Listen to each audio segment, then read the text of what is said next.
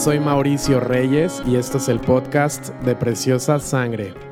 Estos últimos días han sido bastante intensos en Turquía. Si sigues nuestro Instagram o nuestro Facebook, ya habrás podido ver parte de lo que está ocurriendo en la frontera de Turquía con Grecia. Hay una crisis migratoria. Por una parte, Turquía decidió abrir sus fronteras y decir que no iba a impedir a ningún refugiado que quiere ir a Europa irse. Y por otro lado, Grecia ha dicho que no va a recibir a nadie, ya que había un acuerdo entre la Unión Europea y Turquía de que Turquía iba a cuidar a los refugiados que habían entrado de Siria. El caso es que el jueves pasado se anunció que habían muerto 33 soldados turcos en Siria, atacados por un avión ruso. Al día siguiente, la mañana del viernes, cuando despertamos, todas las redes sociales estaban cerradas, o sea, no podías entrar a Instagram, no podrías entrar a Facebook, ni Twitter, no había manera de, ver qué es lo que estaba pasando. También WhatsApp iba muy lento. Cuando ocurre algo así, ya inmediatamente las personas empiezan a pensar algo fuerte ha ocurrido porque la única vez que hicieron esto de cerrar todas las redes sociales fue cuando fue el intento de golpe de Estado. A través de, de un servidor virtual pudimos acceder a Internet, pudimos comunicarnos con ustedes, pedirles que oraran Muchísimos nos han escrito que están orando, que están intercediendo por todo. Gracias a Dios, después de 16 horas ya todo se restauró en cuanto a la parte de comunicación. Y durante seis días ya eh, muchos refugiados que no han podido pasar a Grecia, pues se han quedado como en una tierra de nadie, donde el gobierno turco no les permite regresar, aunque ahora ya están abriendo otra vez puertas para que los que quieran volver a Turquía puedan hacerlo. Y por otro lado, el gobierno griego no ha permitido que entren, entonces han estado pues básicamente en la calle, familias y muchas personas intentando pasar. Obviamente no todos son familias, hay muchos hombres solteros, hay muchos que no son refugiados es decir, que no vienen huyendo de la guerra de Siria, muchos de ellos simplemente buscando una vida mejor porque en sus países la situación es terrible, como pueden imaginarse. Pero con todo esto y con todo el nerviosismo y todo el estrés que se ha generado en el país, ya que todo está hablando de esto, me ha hecho ir a lo que dice la Biblia acerca de los extranjeros, lo que dice la Biblia de cómo debe ser nuestro corazón ante ellos. ¿Qué es lo que nos dice la Biblia? Yo quería compartirles en el episodio de hoy algunos versículos que nos hablan de esto. Voy a comenzar con un versículo de uno de los evangelios, porque es directamente el Rey Jesús hablándonos. Dice, tuve hambre y me dieron de comer, tuve sed y me dieron de beber. Y hasta ahí entendemos que, que, obviamente está hablando de gente que no tiene dinero para comprar comida, de gente hambrienta, de gente que está en la pobreza extrema. Pero después dice algo muy fuerte que me sacudió y dice, fui forastero y me recibieron. Esta escritura puedes leerla en Mateo 25, 35. Unos versículos más adelante le preguntan, ¿y cuándo es que te vimos como extranjero y te recibimos?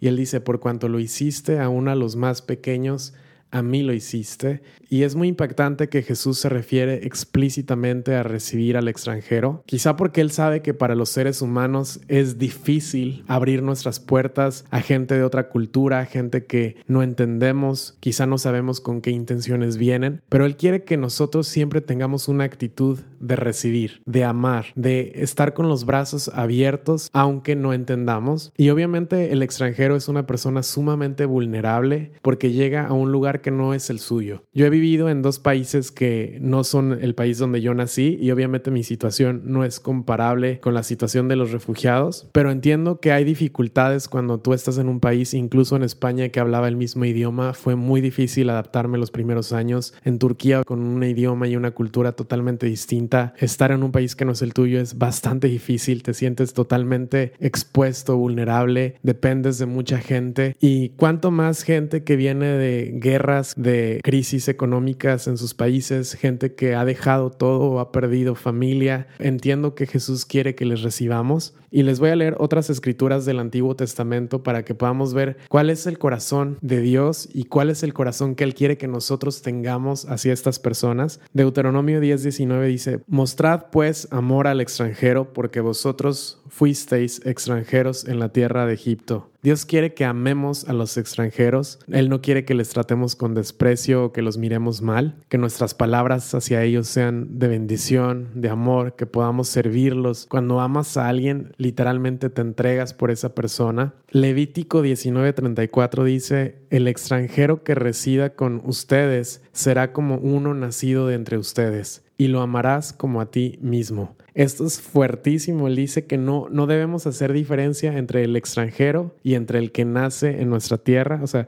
es lo que les estaba diciendo a los israelitas y les decía que los amaran como a ellos mismos. En otras palabras, denles los mismos derechos. Trátenlos igual, no hagan diferencia, cuídenlos como si fueran de tu familia, como si fueran de tu propia sangre, ámalos como a ti mismo. Y esto obviamente nos confronta, creo que para Latinoamérica también es un tema importante, quizá no van a llegar refugiados de Siria o de Afganistán, pero en Latinoamérica también hay crisis migratorias, también hay personas saliendo de países en situaciones difíciles, como es el caso de Venezuela, y yéndose a, a otros países.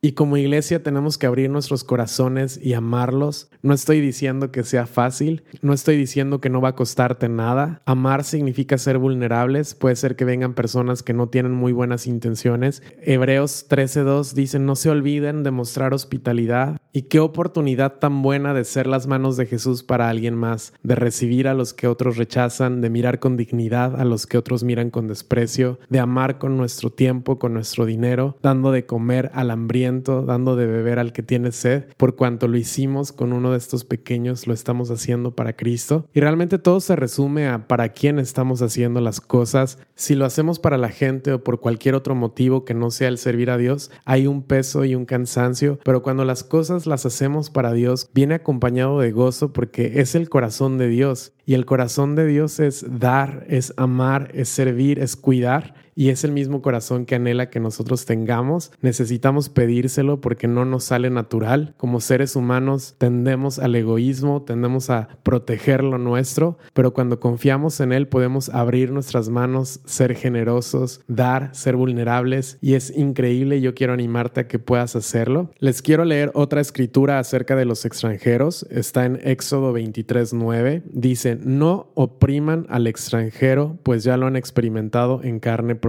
Ustedes mismos fueron extranjeros en Egipto. La traducción en lenguaje actual dice, no maltraten ni esclavicen al refugiado, pues ustedes también fueron extranjeros en Egipto, y ya saben lo que es vivir como esclavos en otro país los israelitas sufrieron a causa de los egipcios, ellos los esclavizaron, les dieron jornadas laborales terribles, les pagaban una miseria, pero Dios no quiere que hagamos lo mismo con los extranjeros, no debemos maltratarlos, no debemos aprovecharnos de ellos, si les ofrecemos trabajo no debemos pagarles menos del salario justo, en otras palabras, no debemos aprovecharnos de las situaciones difíciles de las personas para usarlo en beneficio personal.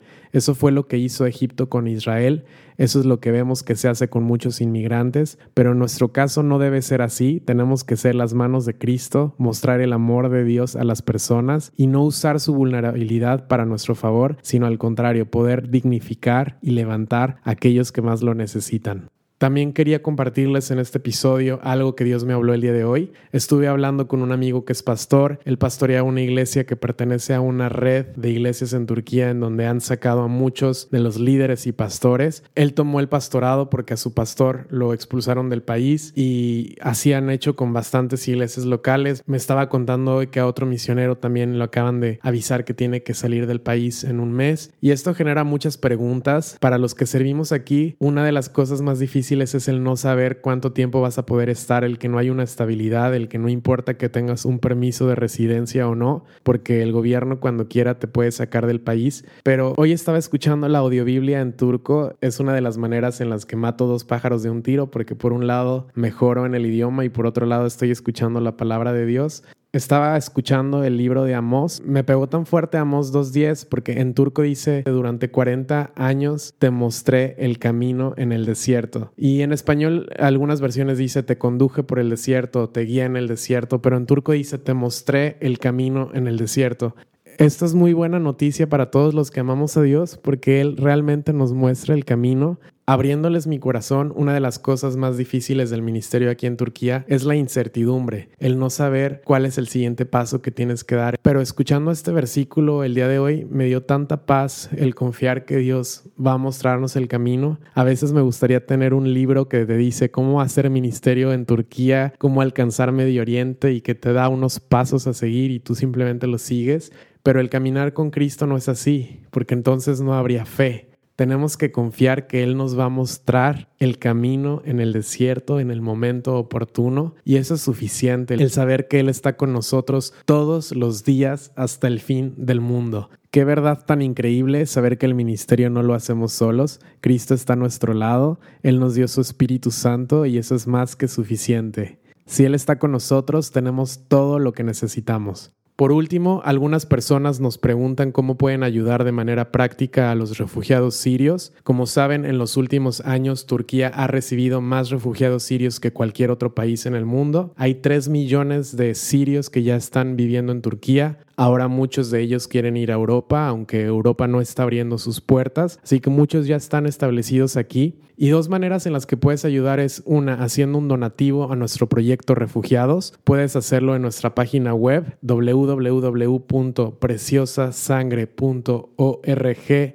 diagonal refugiados. Lo repito, www.preciosasangre.org diagonal refugiados y ahí puedes hacer un donativo online específico para el ministerio con refugiados. Y la otra manera es estar orando por todos los refugiados, especialmente estos días que muchos están todavía atrapados entre la frontera de Turquía con Grecia. Las noches son muy largas para ellos, hay mucho frío, hay muchas familias que no pueden ir a ningún lugar porque están literalmente en tierra de nadie. Pero la noche de Turquía es la tarde de Latinoamérica. Y si estás escuchando esto y estás en Latinoamérica, te pido que por favor tomes un momento y ores y le pidas al Señor que use toda esta situación para que los sirios puedan conocer a Cristo, para que se levante una iglesia siria, para que se levante una iglesia iraquí, para que se levante una iglesia afgana y Dios use todo esto para que el Evangelio corra en este pueblo. Quizá va a ser en Europa, quizá va a ser en Turquía donde van a escuchar, no sabemos. También ora que ellos puedan sentir el cuidado de Dios en estas situaciones tan adversas, así como el pueblo de Israel vio la nube de día y el fuego de noche y podían ver el cuidado tan palpable de Dios. Oramos que ellos también puedan sentir el cuidado de Dios y la misericordia de Dios se derrame sobre estos refugiados e inmigrantes.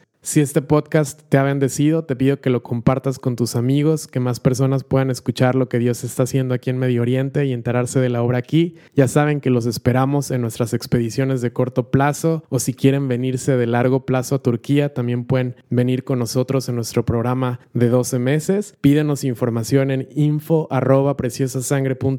Nos vemos la próxima semana, que el Señor te bendiga y gracias por ser parte de lo que Dios está haciendo aquí en Medio Oriente.